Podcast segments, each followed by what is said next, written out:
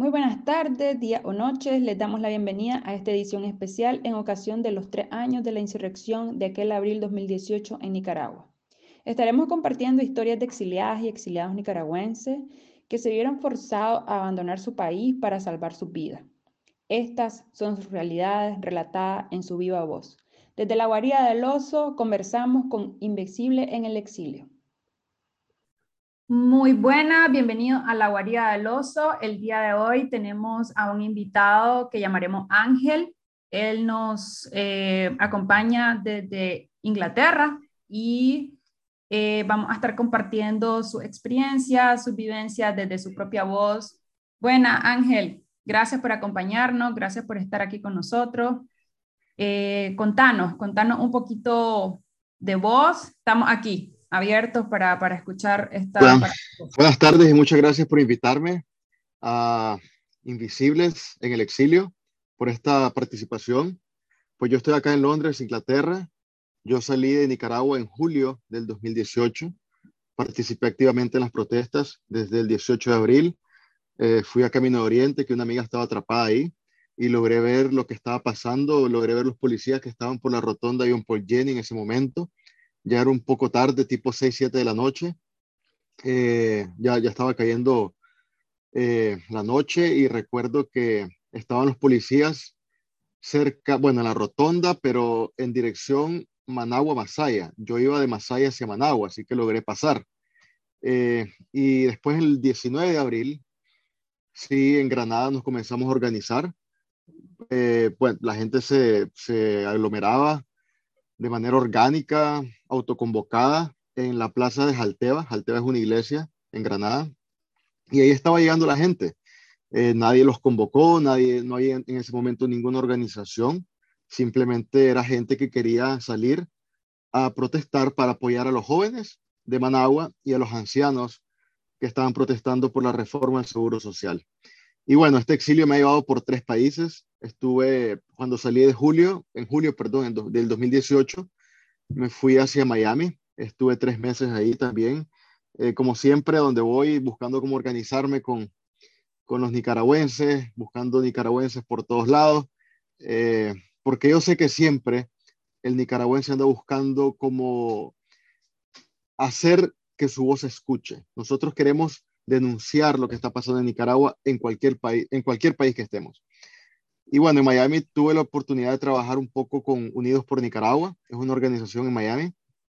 Después me fui a Costa Rica, estuve nueve meses en Costa Rica, lo cual fue una experiencia muy fuerte en todos los sentidos, porque también tuve la oportunidad de ver a los nicaragüenses durmiendo en los parques, en la calle, en la parte más dura del exilio, cuando estaban llegando miles de hermanos nicaragüenses cada mes a Costa Rica. Eh, esa parte fue muy dura, también logré ver algunos, algunos hermanos que eran pocos, pero algunos que estaban en eh, refugios, en refugios en Costa Rica. Y después eh, me vine para acá a Londres, Inglaterra, y tengo un año de estar acá. En julio cumplo un año, perdón. en julio de este año. Y por acá estamos, en la lucha, organizándonos desde Londres, tratando de hacer incidencia, tratando de llamar la atención acá a los políticos locales para que le pongan un ojo a Nicaragua. ¿Quién era Ángel antes del 2018? Pues mira, eh, Ángel antes del 2018 era un muchacho emprendedor, eh, tenía mi propio taller de carpintería, aunque no soy carpintero, dato curioso, soy administrador de empresas, me gradué de Ave María University en el 2014 y de ahí comencé a trabajar con mi papá un tiempo. Eh, después me independicé de él, abrí mi propio negocio en el 2016, un pequeño taller de carpintería, pero pues solo me duró dos años porque en el 2018 tuve que salir. Y casualmente viendo fotos de febrero, marzo del 2018, estaba pues con mis proyectos, trabajaba principalmente en proyectos con muchos extranjeros en Granada, vos sabes que en Granada hay bastante inversión extranjera, había bastante inversión extranjera, entonces extranjeros que compraban una casa para remodelarla o para abrir un restaurante, un pequeño hotel, me buscaban a mí para hacer los trabajos en madera, puertas, ventanas, cocinas, closets, y pues tengo la ventaja que aprendí inglés en la escuela, eh, Y entonces eso pues me, me ayudaba en la comunicación con mis clientes. Y acá también pues me ha ayudado mucho en Inglaterra, eh, tener la habilidad de comunicarme muy bien en inglés. Claro, eh, te felicito por eso también, porque, por ejemplo, en lo personal, yo no, no aproveché la oportunidad cuando mi mamá me mandó a clases de inglés y cuando vine aquí me costó un montón eh, y aprendí básicamente por mí, o sea, por mi cuenta. Fue como que cuando tenés que sobrevivir es como tenés que aprender y, y ahora pues, sí, y, y, la suerte de alguna manera, la suerte eh, que también mucha gente aquí habla inglés, pues, porque el idioma local es, bien complejo. Entonces, pero bueno, ahí vamos. Eh, contame, Ángel, eh, después del 2018, ¿vos quisiste seguir dentro de la... Eh, vos me contaste que estuviste en Costa Rica también y que has estado organizado siempre o la mayoría del tiempo en, la, en la lucha pues, contra la dictadura de Daniel Ortega y Rosario Murillo. ¿En algún momento vos decidiste o sentiste que querías desistir de esto o, o nunca pasado o siempre tus tu, tu ideales han seguido ahí intactos? Pues mira, eh, es una muy buena pregunta porque tristemente nuestras, nuestros amigos, incluso familiares, nos insisten y nos incitan a desistir. Y, y eso es muy triste porque, porque deberían de haber más nicaragüenses diciéndote de que no desistamos, que la lucha sigue, que no podemos, que no podemos desistir, que no podemos permitirnos desistir, que esta lucha continúa hasta que saquemos la dictadura.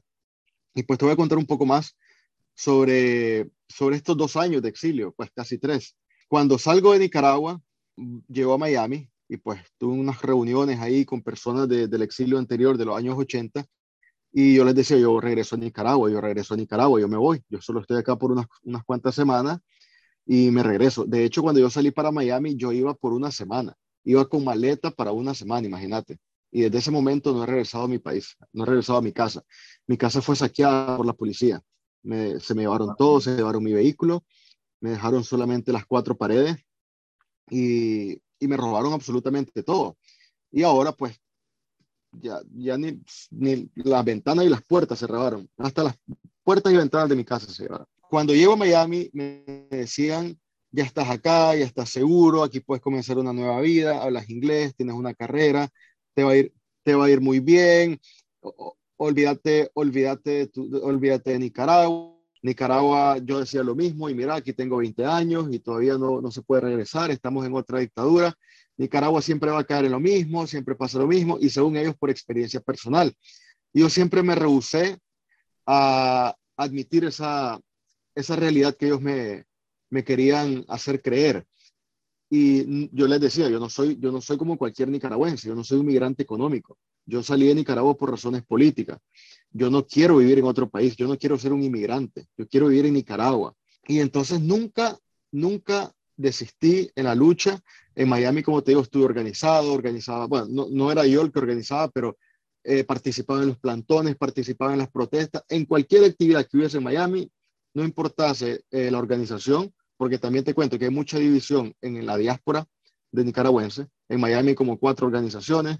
En todos lados. tienen problemas internos. Y en todos lados he, logrado ver pues que hay, división. Y entonces la diáspora también exige eh, unidad en Nicaragua, eh, y unidad, unidad, unidad, y aquí afuera no nos, podemos, no nos podemos poner de acuerdo tampoco. Aquí en Inglaterra no es la excepción. Aquí hay como dos o tres grupos de nicaragüenses que, que, es muy difícil lograr hacer que trabajemos juntos. Entonces, pero es otro tema aparte. Eh, lo que te estoy contando es sobre esta, esta, esta ganas de desistir que te quieren hacer eh, creer las personas o que, o que no vale la pena, de que ya estás en otro país mejor, de que te olvides de Nicaragua. Y no, yo me rehúso a aceptar de que, de que Nicaragua va a vivir en dictadura. No podemos permitir que Nicaragua esté en dictadura, dictadura por cinco años más. Y en Costa Rica también participaba en todas las protestas, en todas las marchas, en todos los plantones frente a la embajada de Costa Rica, pero de Nicaragua en Costa Rica, eh, denunciando. Yo creo que estaba hablando con mi padre de que desde que salí de Nicaragua no pasó un solo día sin que por lo menos en redes sociales le haya tirado al gobierno. o denunciando lo que está haciendo el gobierno. Y, la lucha nunca, nunca he desistido, sinceramente. Me ha pasado por la cabeza eh, la duda, he sentido duda de que si en realidad vale la pena, que si en realidad ha valido la pena todo este sacrificio. Yo perdí todo en Nicaragua, eh, perdí mi vida, perdí mis cosas personales, pero eso no es nada, porque hay gente que perdió la vida, que eso es mucho más valioso. Hay gente que perdió un familiar, hay gente que perdió un ojo, que, que quedaron inválidas. Y yo por lo menos pues tengo mis dos manos, mis dos pies y mi cabeza y mi corazón que me dice que la lucha por Nicaragua la tenemos que continuar hasta que logremos la libertad de nuestra Nicaragua. Wow, Ángel, la verdad que, que, fuerte escuchar todo eso que estás diciendo y la verdad que me siento súper identificada, la verdad que también me ha pasado lo mismo. Creo que a muchos, a muchos, a cientos de chavalos y personas también adultas, eh, le ha tocado encontrarse con otros nicaragüenses o con otras, incluso con otras personas de otras nacionalidades como cubanos, por ejemplo, venezolanos, que te dicen como que ya eso está perdido, ya tenés que, que enfocarte en tu, en tu vida ahora, mira que ya van a pasar, van a pasar años y vos no vas a volver. Pero creo que en parte por esa misma actitud y por esa misma concepción que tenemos en el, en el imaginario colectivo, sobre lo que no va a pasar, eso es la plataforma perfecta para que las dictaduras continúen. Exacto. Entonces, eh, yo pienso, sí, también como vos, que en algún momento yo también quiero volver a Nicaragua porque mi sueño y mi, y mi idea están allá también. Eh, se vive el día a día porque tenemos que vivirlo, obviamente, también, eh, pero, pero no se pierde pues la constancia. Y te felicito por el hecho de seguir eh, tu convicción y tus ideales, porque al final mm, a la gente afuera te puede decir muchas cosas, pero solo uno sabe lo que está sintiendo dentro y lo que está pasando por nuestras mentes. Eh, Exactamente. ahora entrando en una pregunta un poco más, un poco más personal, eh, me gustaría saber con qué te quedarías de todo esto que has vivido en estos casi tres años y qué dirías que no lo volverías a hacer. A ver, ¿hay algo que, dirías como que no lo volvería a hacer o lo haría de otra manera, tal vez? Pues mira, eh, es una pregunta interesante porque yo acostumbro a decirme a mí mismo de que no me arrepiento de nada y de que todas las decisiones que he tomado son por, por alguna razón. Yo cuando salí de Nicaragua fue porque mi papá y mi mamá, y en ese momento mi novia, me estaban suplicando que saliera de Nicaragua. Yo no quería irme, eh, como todos nosotros, o sea, estoy seguro que vos tampoco querías abandonar tu país. Y, y me suplicaron que me fuera por unos días. El boleto era por una semana y yo ni siquiera me iba a quedar la semana, me iba a quedar unos cuatro o tres días porque en ese momento estaban los tranques todavía. Yo era uno de los miembros del tranque de Granada y, este, y pues estábamos en coordinación con gente de Masaya, con gente de, de Nandaime, gente de Rivas, incluso con Medardo Mairena fuimos hasta arriba una vez, eh, visitando los tranques, y estábamos ya en un momento organizativo pues bastante fuerte y había bastante tensión. Todos los días estabas en la casa pensando en qué momento me iban a traer, en qué momento me iba a traer la policía y hasta aquí nomás. Y, había mucha tensión, había perdido bastante peso y me miraba un poco afectado, pues porque había bastante tensión eh, en, ese, en esos meses y me dijeron de que me, de que me fuese por un tiempo a Miami. Entonces cuando me fui, eh, nunca pensé pues que, que, iba a ser un exilio de tres años, pero me quedo con dos cosas, que al final creo que es una sola cosa. La gente, la gente que he conocido, tanto los nicaragüenses en el exilio como las personas de otras nacionalidades, igualmente en, en estos tres países que he visitado, que me ha tocado vivir cuando digo las dos cosas me refiero a los nicaragüenses y a las otras personas que me ha tocado conocer, pero al final te digo que son una sola porque son la gente. Me ha tocado conocer gente nicaragüense, especialmente en Costa Rica, de todo Nicaragua, del norte, del sur, del este, del oeste, de la costa caribe, de Río San Juan, del centro. Y pues en Granada o en Managua es muy difícil conocer gente de toda Nicaragua, ¿sabes? Exacto. En Granada es gente de Granada, unos cuantos turistas, pero en Managua un poco más tal vez pero conocer gente de toda Nicaragua, y no solo eso, gente valiente, luchadora de toda Nicaragua, porque todos los que estamos en el exilio, por lo general somos gente de que estuvimos en la lucha, de que nos expusimos, que no le tuvimos miedo a la dictadura y que no le tenemos miedo a la dictadura. Por eso estamos aquí hablando, para que nos escuchen. Exactamente. Y con mi nombre y mi apellido. Pues yo nunca me, nunca me tapé la cara en el tranque, todo el mundo me conoce, ahí andan las fotos que me tomaban los sapos. Eh, nunca anduve con la, cara tapada, nunca les he tenido miedo a los sandinistas, eh, ni les voy a tener miedo, porque si nosotros les demostramos miedo, ellos son más fuertes y no podemos dejar que el miedo nos domine. Si nosotros dejamos que el miedo nos domine, vamos a pasar como Venezuela, como Cuba, 50 años en dictadura, 20 años en dictadura. Y nosotros los nicaragüenses nos decimos a nosotros mismos y nos hacemos y nos queremos hacer creer a nosotros mismos que no somos Venezuela, que somos diferentes los venezolanos, que nosotros nicaragüenses sí sabemos luchar y que sí sabemos sacar una dictadura porque hemos sacado dos dictaduras, la del 79 con Somoza y la, y la última de Daniel Ortega, la primera en el 90, que por suerte fue por elecciones, pero que nos costó 50 mil muertos. Entonces, este es el momento de demostrar que nosotros los nicaragüenses no somos como, sin menospreciar a nuestros hermanos venezolanos, no somos igual los venezolanos, que sí estamos dispuestos a luchar. Y este año me parece que es un año muy importante para los próximos 5, 10, 20 años de la historia de Nicaragua, porque tenemos la valiosa oportunidad de unas elecciones que todos sabemos que Daniel se las va a querer robar, que va a querer hacer fraude, que va a poner todas las trabas para que las elecciones no sean creíbles, para que la gente, primero que todo, se desanime a votar, para que la gente no confíe en el proceso y no salga a votar. Esa es su primera estrategia, por crear división en la oposición también, que la gente también se desanima de no ver una oposición unida. Y, hay muchas cosas que nos pueden desanimar, pero este año tenemos una valiosa oportunidad de poder hacer un cambio y tenemos que demostrarlo. Tenemos que demostrar si en realidad nosotros queremos vivir en libertad, cueste lo que cueste, y nos va a costar mucho, o queremos eh, vivir con la cabeza agachada bajo el yugo de la dictadura por los próximos 20 años, pues, hasta que se muera Daniel. Y no sabemos, pues, porque en verdad puede pasar muchas cosas, no necesariamente que se muera Daniel, pues, sino que sus hijos tomen el poder o muchas otras cosas ahí, que pueden Ahí está Venezuela, murió Hugo Chávez y ahí está este, Maduro. todavía gobernando. En, Cuba también ya murió Fidel, eh, Raúl ya le pasó el poder a, Díaz Canel y ahí están todavía, porque es un sistema, no es solamente una persona. Dicen acá, me acuerdo que en Costa Rica me decían los ticos, y mamá, ¿y por qué no matan a Daniel? Decía. Y entonces yo les enseñaba el video de, de cuando Daniel, cómo anda protegido Daniel Ortega. Mira, Leo, así anda. ¿Vos crees que Daniel Ortega anda, anda como tu presidente con cuatro policías, Leo?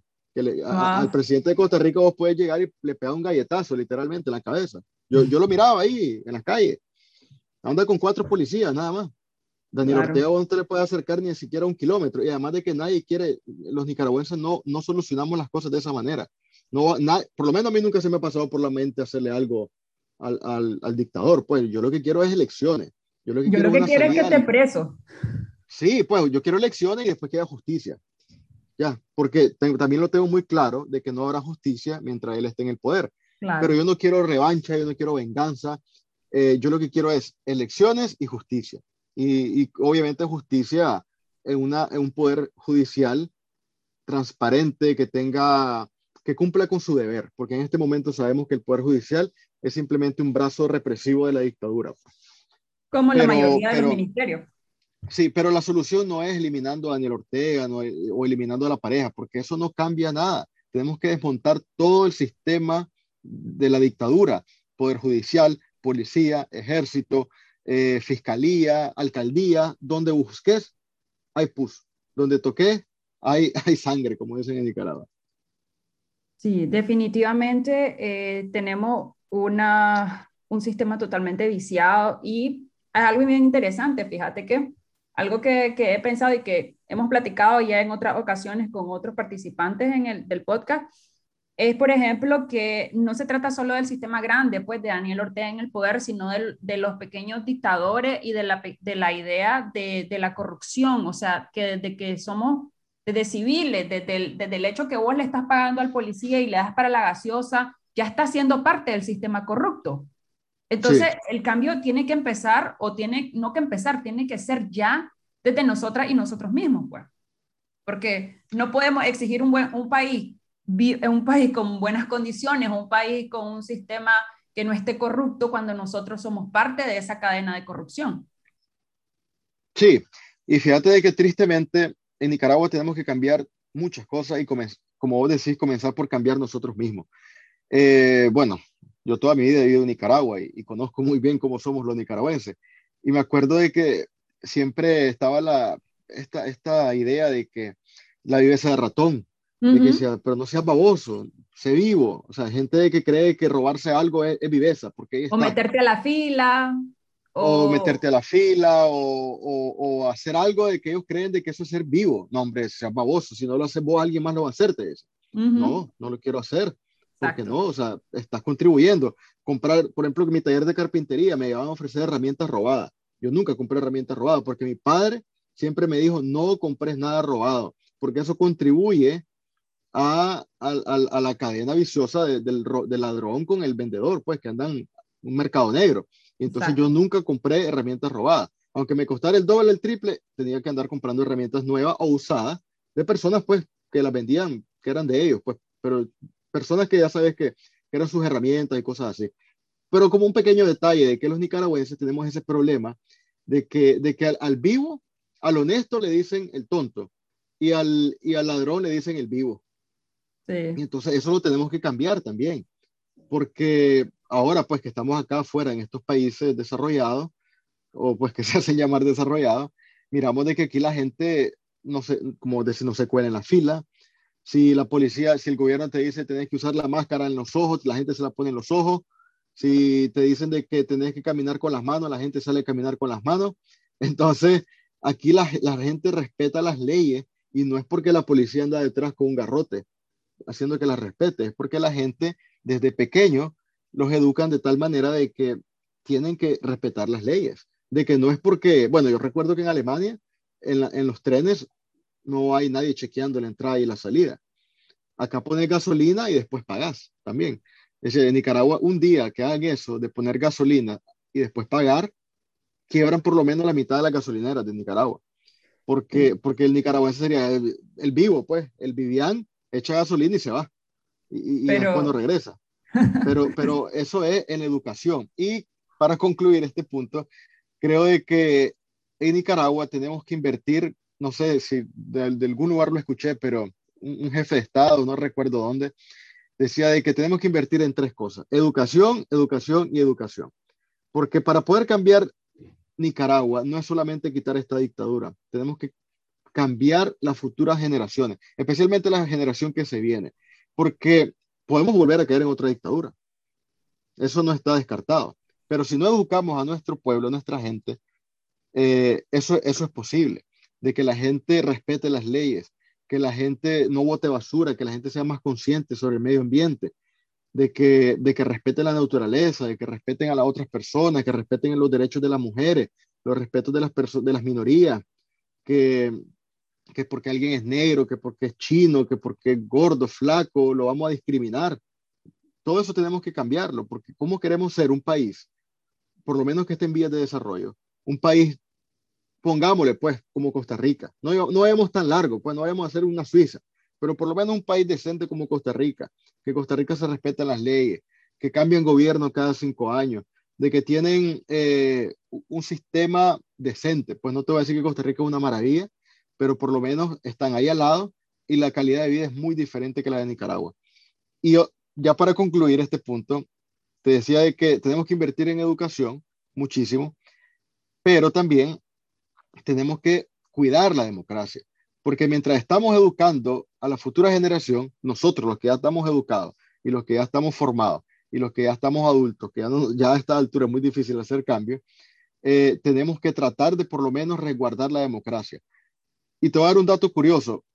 Costa Rica tiene la mitad del territorio y un poquito más de la mitad de la, población de Nicaragua y en, por ende la mitad de los recursos de Nicaragua. Pero Costa Rica tiene un PIB per un, Producto Interno Bruto casi cuatro veces más grande que el de Nicaragua.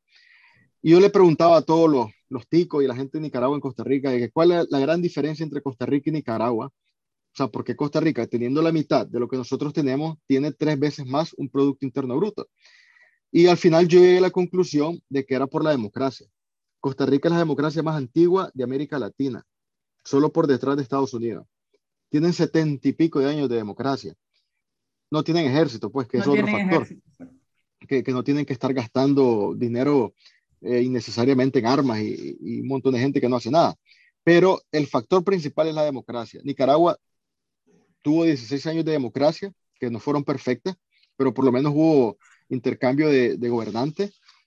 Y después de ahí, cuando Somoza, desde los 40 hasta el 79, después del 79 al, al 90, 10 años de dictadura, del 90 al, 2010, al 2006, 16 años de una democracia muy corrupta Placa. en alguna parte, pero, pero por lo menos cambiaban de, de gobernante y después otra dictadura. Entonces, en esos 70 años de, de, democracia de Costa Rica, nosotros solamente hemos tenido 16. Y ahí está la gran diferencia. Porque en democracia, el nicaragüense trabaja, el nicaragüense es súper trabajador. Somos por lo general gente honrada. Y, y el país sale adelante. Gente del campo me dice, pues con la que tengo contacto, de que no quieren nada del gobierno, no quieren que les den nada, simplemente quieren que los dejen trabajar en paz. Eso es todo. Que los dejen trabajar en paz y eso es lo que yo pido también, que me dejen vivir en paz en Nicaragua. Pero yo sé que esa paz no la vamos a tener mientras esté la dictadura en el poder. Así es. Una, solo para, para complementar algo que estabas diciendo con respecto a que me, me, me quedó la idea de, de, que si dejaba que, por ejemplo, no pagar gasolina al momento en Nicaragua, iban a llegar, eh, solo iban a pagar cinco y los demás iban a ir. Pero esto es una cuestión también de, porque que entra en juego la injusticia social. O sea, aquí son países donde el pobre en verdad tiene un salario mínimo que le alcanza para vivir y para poder sí. tener acceso por lo menos a unas vacaciones y ahorrar. En Nicaragua el pobre es pobre y no tiene acceso ni siquiera a ir a Metrocentro. Entonces, sí. la, la, injusticia social es tan marcada en nuestros países que desgraciadamente no, no, no, se, no se le permite a la persona ni siquiera tener acceso a cuestiones básicas, pues. Y, y, y eso lo tenemos que tener también bien claro. Eh, y lo de la democracia que decías, completamente de acuerdo, en verdad. Yo siento también que es una cuestión de que mientras nosotros no tengamos ni siquiera lo, eh, los derechos básicos humanos, como es tener movilidad o, libre expresión, no vamos a poder tener nada más. Entonces, eh, la lucha es desde lo, desde lo más básico para poder alcanzar cosas más grandes. Y la educación es la llave para, para todo, la llave para poder alcanzar eh, que nuestra población tenga acceso, para que nuestra población pueda desarrollarse de una mejor manera, entre otras cosas que ya, que ya muchos sabemos, pero, pero me gusta, me gusta que lo podamos compartir, que lo podamos hablar, porque estas cosas 10, 15 años atrás no se hablaban, los jóvenes no hacían estas cosas que nosotros estamos haciendo ahora, no aportaban a la memoria histórica, mucha gente no se involucraba en, en procesos de, sociedad civil. Mucha gente no hablaba de política porque creía que la política era para políticos. Y no es así. Creo que también hay que tener en cuenta que nosotros somos parte de un gran cambio en Nicaragua y hay que nombrarlo. Porque ahora exigimos, estamos fiscalizando, estamos hablando, nos involucramos, queremos cambio y estamos ahí en medio de eso.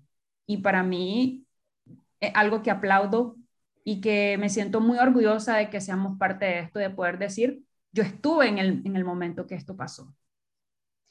Sí, es muy importante que nosotros eh, retomemos el lugar que nos pertenece como jóvenes en, en la toma de decisiones, porque eh, si nosotros dejamos ese espacio libre, alguien lo va a tomar. En la política los espacios que no se ocupan son espacios perdidos. Entonces hay gente que, bueno, yo entiendo, ¿verdad? Yo soy miembro de un partido político, soy miembro de Ciudadanos por la Libertad, eh, por eso que te, también te quería comentar que mi lucha no comenzó en, en, el 2018.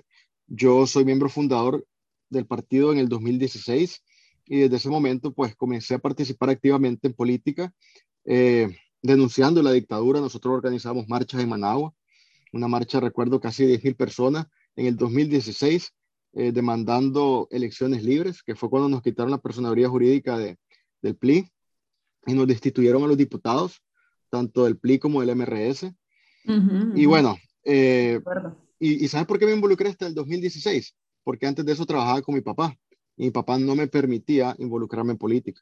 Decía de que no, de que, de que, pues, de que no nos conviene, de que tenemos cosas que perder, de que los sandinistas son malos, de que, de que si te metes contra ellos te comienzan a caer con la DGI, con la alcaldía, con, con el INS, por todos lados, con tal de, de fregarte, pues y es verdad, porque Exacto. lo hicieron. Entonces, por eso fue que tomé, me tomé dos años más, después que salí de la universidad, involucrarme y organizarme. Entonces, esto me lleva al punto de que como jóvenes, nosotros tenemos que ganarnos esos espacios. Y hay gente de que yo estuve en los tranques, yo, yo tuve el lanzamortero en mis manos y anduve pues en, combate, porque eso fueron combates, eh, no solamente en Granada. Y, y, yo no voy a ir a, Nicaragua diciendo de que porque yo anduve ahí en un tranque, estuve trincherado, porque fui de los primeros en levantar adoquines en Granada, que nadie quería levantar adoquines porque decían que no querían fregar las calles. Y decía que vamos a levantar estos adoquines porque son nuestra defensa. Y si no levantamos estos adoquines, nos, van a pasar llevando.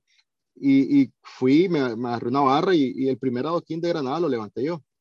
Y así comenzamos a armar las la barricadas y organizamos una fila india. Me acuerdo que, imagínate qué difícil organizar una fila india con un montón de gente autoconvocada, pues que ahí no, nadie es jefe de nadie y, y, este, y nadie te hace caso tampoco. Cada quien hace lo que quiere y una fila india como de, qué sé yo, unos 100 metros para llevar los adoquines y, armar la barricada.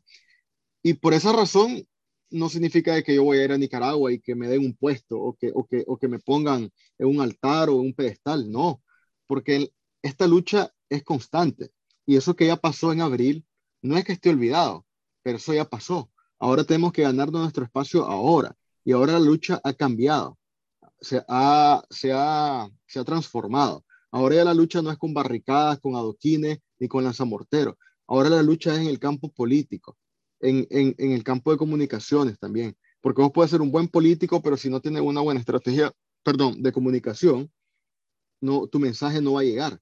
Entonces, ¿A quién ahora, se lo está dirigiendo también? Bueno, sí, exactamente, ¿quién se lo está dirigiendo? Entonces, hay muchos jóvenes de que estuvimos ahí y que ahora estamos invisibilizados, pues, de que no nos toman en cuenta o, se sienten así, ¿verdad? Y es que ahora la lucha se ha, se ha trasladado a la oficina, a los hoteles, a los comunicados, a las redes sociales. Y, lo, y mi sugerencia, ¿verdad? Eh, mi consejo a todos estos jóvenes que se sienten de esta manera es que se organicen, que busquen una organización y que se organicen. Ahí está la Alianza Ciudadana, para los que, los que simpatizan con la Alianza Ciudadana, la Alianza Cívica, se por Ahí está la Coalición Nacional, para los que simpatizan con el, el MRS, con la Unidad Azul y Blanco, con el Movimiento Campesino, si está todavía ahí. Y ahí, ahí en, la, en la unidad hay como 90 organizaciones, tengo entendido. Ahí tenés vos la que vos querrás, la que mejor te parezca, la que mejor sea, sea, se adapte a tus necesidades. Exactamente, si, si, sos, si, si tu lucha es eh, pues feminista, entonces están las organizaciones feministas, LGBTI, hay un montón de organizaciones LGBTI, eh, ambientalista, hay de todo, en la oposición hay de todo, pero hay que organizarse, tenemos que organizarnos, porque si no nos organizamos, nos quedamos invisibles, nuestra voz no escucha, no se escucha, nuestro mensaje no, no trasciende. Entonces, organicémonos en cualquier organización que mejor les parezca para que nuestra voz sea escuchada y ganarnos esa posición, ganarnos ese lugar. Porque si vos tenés liderazgo, el liderazgo no se esconde, ni el liderazgo se compra, ni se presta, ni se roba. El liderazgo lo trae cada quien y vos puedes tener liderazgo siendo una persona de saco y corbata en un hotel o, o, puedes tener el liderazgo de una señora del mercado que agarra y organiza 50 señoras del mercado y dice aquí vamos a hacer esto. El liderazgo ahí está. Y yo conocí mucha gente en los tranques de que eran chavalos sencillos, pues de barrio, humilde, pero tenían un liderazgo que le cuereaba. Esos chavalos, esos chavalos ahí andan, ahí están. Y, y, muchos de ellos no son miembros de ninguna organización ni política, ni, ni de sociedad civil, pero, pero ellos también me han comunicado de que se sienten olvidados. Yo les digo de que no es que, no es que estén olvidados, lo que pasa es que no están organizados. Y cuando vos no te organizas, sos una persona. Cuando ya te organizas, ya es un grupo que te respalda, ya, ya, ya hablas con tus otros compañeros de, tu organización, hacen comunicado, hacen una estrategia de comunicación y tu mensaje trasciende.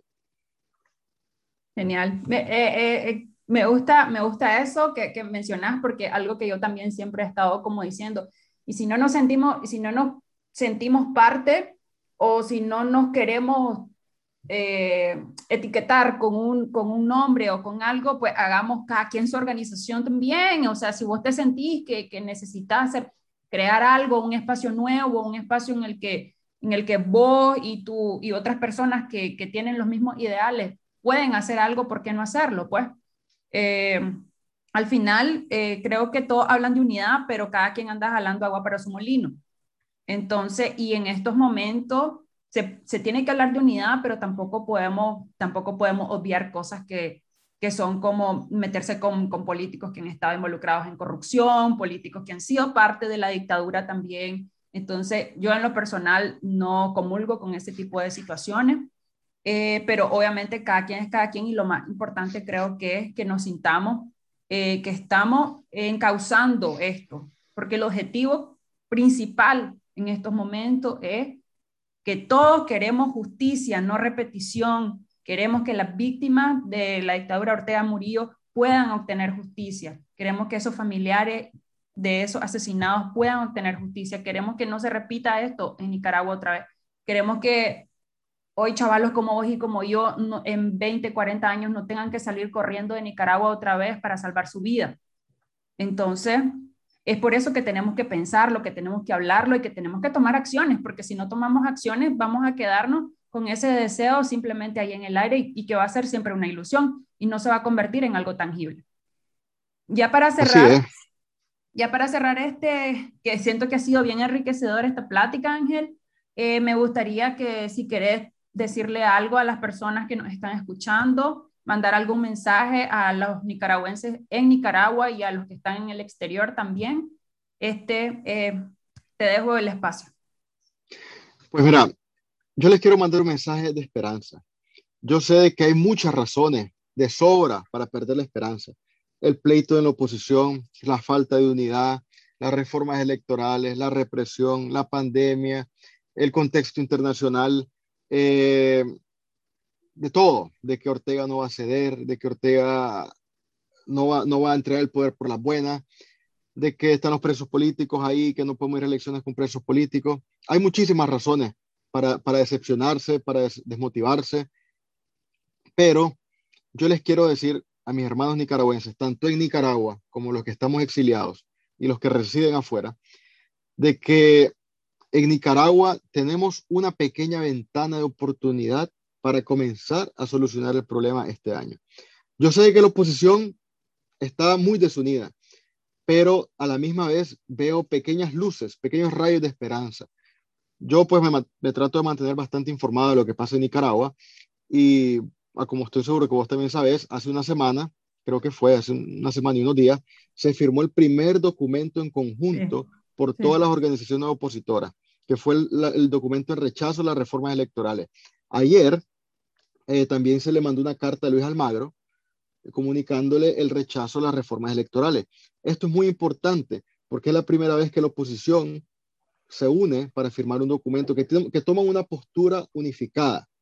Y eso es un paso muy importante hacia la unidad. La oposición no va a ser perfecta. La oposición tiene muchas diferencias y nosotros lo vemos aquí en grupos de 10 personas. 10 personas en el extranjero y vos mirar las diferentes opiniones que se pelean, que no se hablan, que se salen de los grupos. Ahora imagínate allá, qué sé yo, 3.000, 4.000 personas que son los que están tomando decisiones en Nicaragua por parte de la oposición. Y es muy difícil. Este es un proceso democrático normal. O sea, si queremos alguien de dedo, pues que lo digan, pues si queremos que sea tal candidato y la ponemos de dedo. Más fácil, pues. Así no hay pleito, ¿verdad? Así no hay división, no hay pleito pero esto es un proceso normal democrático.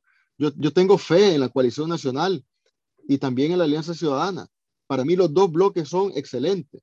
Los, los, dos bloques tienen buenos candidatos, los dos bloques tienen gente muy valiosa, gente que, que, le ha sufrido la lucha, que ha estado ahí desde, desde antes del 18.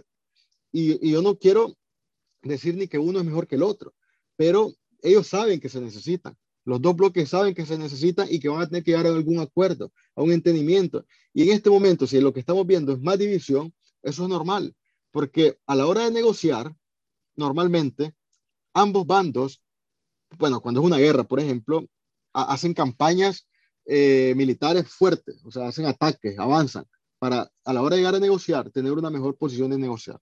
Entonces yo lo que veo a nivel particular, personal en este momento, es que los dos bloques están en una lucha de posturas, están posturándose, están, están, están ah, avanzando lo más que pueden, ganando el mayor espacio que pueden, para que cuando se sienten a negociar digan, bueno, yo represento esto, esto es lo que yo valgo, esto es lo que yo peso, porque saben que se van a sentar a negociar, porque saben de que divididos no vamos a ningún lado. Entonces, eso es lo que está pasando en este momento, a mi opinión personal, de que es una lucha de posturas. y que, y que es un proceso normal democrático. Ya después vamos a buscar el proceso de selección de los candidatos. Eh, Alianza Ciudadana está llevando su proceso, la coalición nacional va a llevar su proceso. Yo creo que al final también va a ser más fácil de que se pongan de acuerdo dos candidatos, dos personas, a que se pongan de acuerdo todo este montón de organizaciones. Y las cosas van caminando muy lentamente, pero van caminando. Este documento que te dije, pues es, una, es un rayo de esperanza de que la oposición se está uniendo. Ortega tiene miedo, Ortega tiene que ceder, liberó presos políticos hace poco, unos días, cinco presos políticos de Ometepe. ¿Y por qué libera presos políticos? Le pregunto a la gente. ¿Por qué libera Ortega los presos políticos? ¿Por buena gente? ¿Porque quiere? ¿Porque se le iluminó el corazón? No, él libera presos políticos por la presión que tiene, por la presión internacional, por la presión interna que nosotros hacemos. Va a liberar más presos políticos de aquí al 20 de mayo. Dicen por ahí que va, que va a ir liberando por departamento. ¿Por qué libera presos políticos? ¿Por qué a la gente ahora la, la, la, mete, le pegan una vergueadita y la sacan el mismo día, dos días? ¿Por qué no los deja presos por un año como lo hacía antes? ¿Por qué a los chavalos estos de, de la oposición no los mete presos toditos en lugar de tenerlos ahí en las casas con policía? Porque Daniel nos tiene miedo. Daniel Ortega nos tiene más miedo a nosotros que nosotros a él. Y esa es su gran debilidad. Ok. Gracias Ángel por esa palabra. Bueno, este fue la plática de hoy en Invisibles en el Exilio eh, con Ángel. Esperamos que esa luz al final del túnel la podamos ver y la podamos compartir en una Nicaragua con democracia y en libertad. Gracias Ángel por acompañarnos y por ser parte de este programa. Muchas gracias a vos por la oportunidad y, y espero verte pronto en Nicaragua. Dale, nos vemos. Un abrazo. Un abrazo, hasta luego. Muchas gracias a todas y todos por acompañarnos en esta edición especial en la otra lucha, la lucha por mantener viva la memoria histórica. Es un placer poder seguir aportando desde nuestras posibilidades. Recuerden que pueden encontrar este y otros podcasts en arroba la guarida del oso podcast en Instagram y Facebook y arroba la guarida pod en Twitter. Un abrazo fuerte, humanidad, les quiero un montón, besos y viva Nicaragua libre.